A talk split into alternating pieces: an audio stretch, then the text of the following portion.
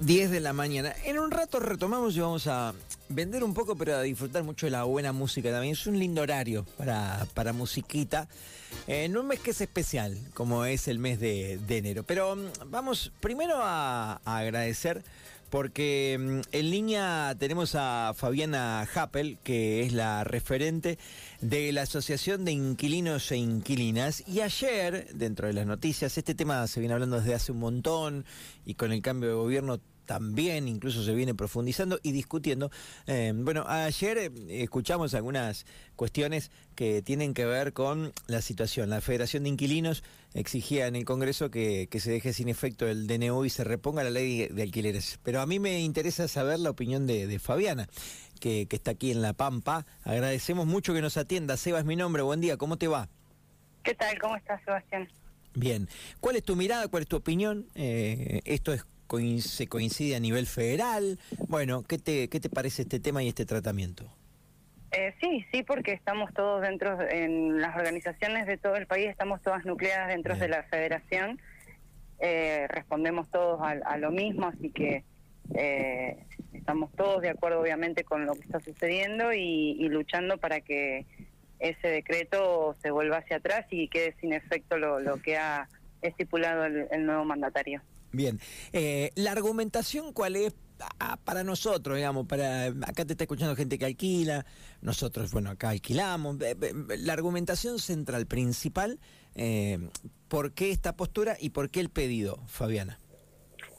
Por el caos que genera eh, para la gente que alquila. Vos imaginate que hoy sin ley no tenés noción de, eh, al momento de de generar un contrato de alquiler, cuánto tiempo te van a alquilar, qué es lo que te va a salir, si te van a cobrar en, en la moneda nacional o en moneda extranjera. Eh, hay un montón de cuestiones que hacen a, a, la, a que llevan a la duda y a, generar un malestar en la, en la, gente que alquila porque no no no sabes con qué reglas vas a alquilar hoy por hoy. claro, eh, el tema era complejo y esto lo ha, lo ha hecho mucho más complejo, ¿no? Bastante más difícil, más caro. Muchísimo más y más aún con la situación económica del país. es algo que venimos hablando desde hace mucho tiempo, ¿no? Pero eh, lamentablemente todo sigue subiendo, los sueldos siguen por debajo eh, y, bueno, eh, estamos hablando de una necesidad de urgencia que es la vivienda y, tenemos que seguir luchando por eso y, y lograr que la ley vuelva a, regir. La ley de alquileres eh, también recibía muchas críticas antes, Fabiana, pero ese contexto era más favorable para quien alquila.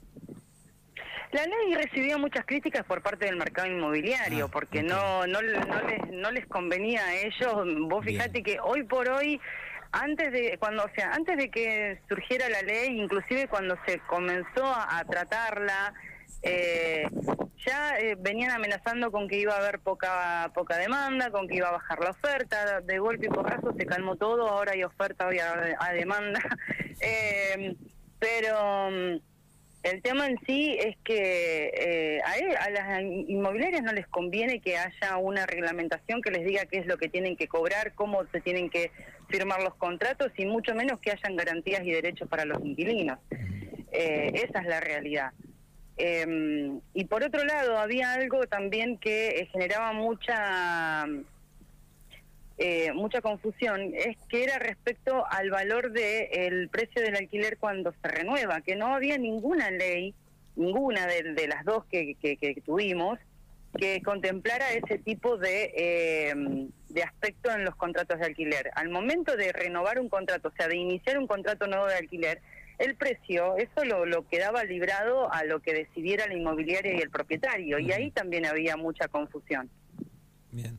E, en este contexto, ¿qué es lo que le está pasando a los inquilinos e inquilinas? ¿Qué, qué es lo primero que me puedes contar? contar? Che, ¿sabes qué está pasando? Está pasando esto, esto y esto.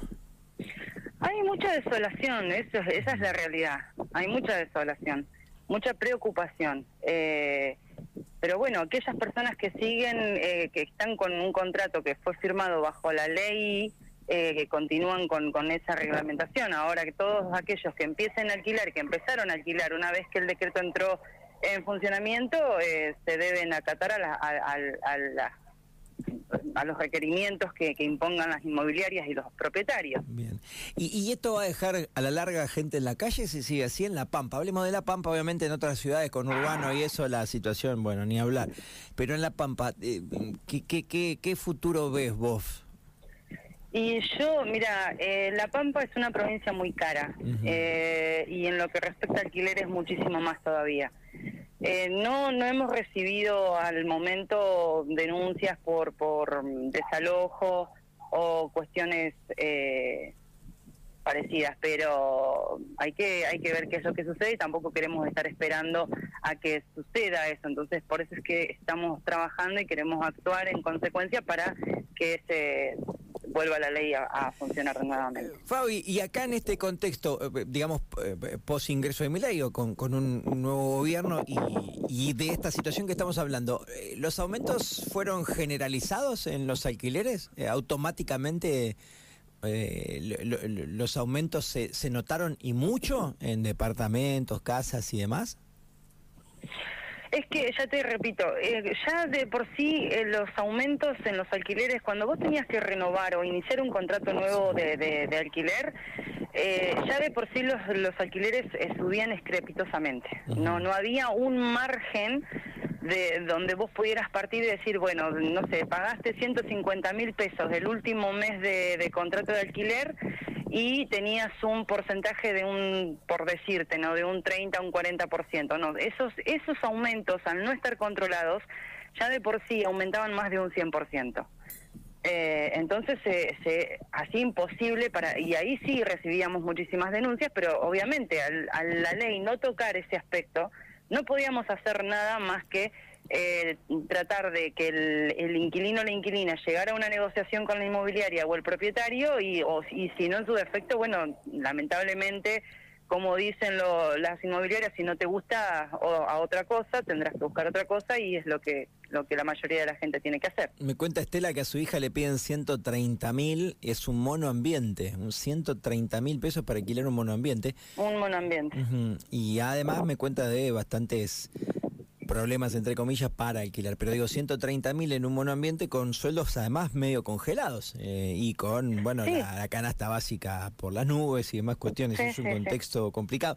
Y además uno dice, en algunas cuestiones de consumo, eh, bueno, no consumís, decís, hay cosas que podés elegir no comprarlas, pero esto la gente necesita un techo, tiene que vivir en algún lado. Que es, es así, es así, es tal cual y convengamos que también ahora se vienen las clases, eh, comenzamos con toda la búsqueda de familias que, quieren mandar a sus hijos a estudiar a la provincia o, dentro de la ciudad, las universidades, y, y necesitan de un, un sustento fuerte para poder eh, bancar eso. Y la verdad que se hace insostenible por, por lo que piden, por los precios, por, por los requisitos y, demás cuestiones. Córdoba me contaba un amigo que tenía su hija estudiando allá, eh, no digo todo, yo no puedo generalizar porque yo no sé del tema, entonces no quiero meter a todos en la misma bolsa, pero me hablaba de aumentos de 100, ciento y pico.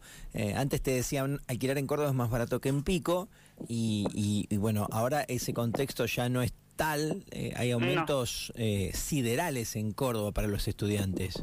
Sí, sí, sí, sí, sí, sí está prácticamente igual en todo el país.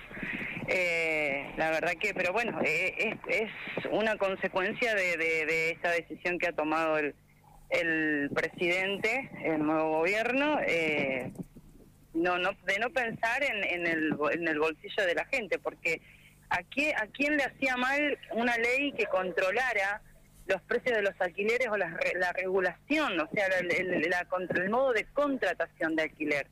Eh, jamás, jamás eh, hubo eh, un acuerdo entre partes antes de que, que estuviera la ley, porque siempre eran las decisiones las tomaban los propietarios inmobiliarios, inmobiliarias más que nada, que son los que llevan las negociaciones adelante.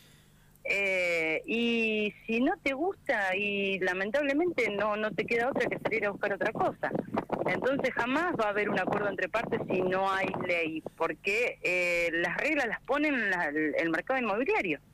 Fabiana, una más, si querés es más, más, personal o ideológica, ¿cómo contrarrestás cuando te dice alguien que seguramente te lo van a haber dicho muchas veces? Y bueno, la casa es mía, es mi bien, yo tengo la libertad de, pedir lo que creo que sale y el que puede que lo apague y el que no, que no la pague.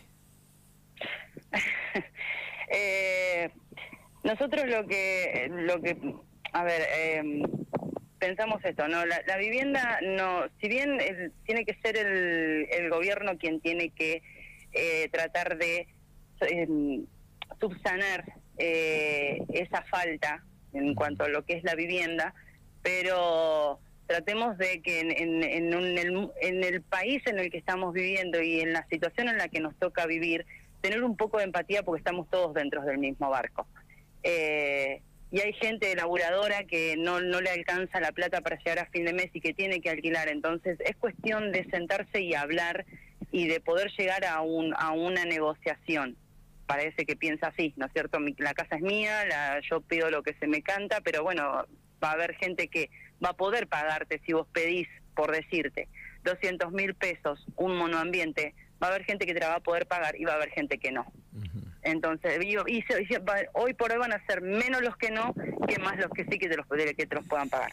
Eh, hoy es difícil hacer algo para ustedes, ¿no? En este contexto, hoy digo, eh, para defender al inquilino o a la inquilina, es muy complicado. Está todo en el ámbito legislativo, va a depender de eso. Eh, está dependiendo hoy de eso, pero mm, por suerte venimos, eh, veníamos ganando batallas bastante complicadas, eh, trabajando duro y, bueno y poniendo todo lo que hay que poner para poder eh, llevarle un poco más de tranquilidad a los inquilinos del país y no vamos a bajar los brazos, nosotros vamos a seguir adelante y vamos a seguir luchando para que la ley vuelva a estar en funcionamiento. Eh, mira, me cuenta Alejo que su hermana vive en Santa Rosa y paga 230 mil pesos de alquiler.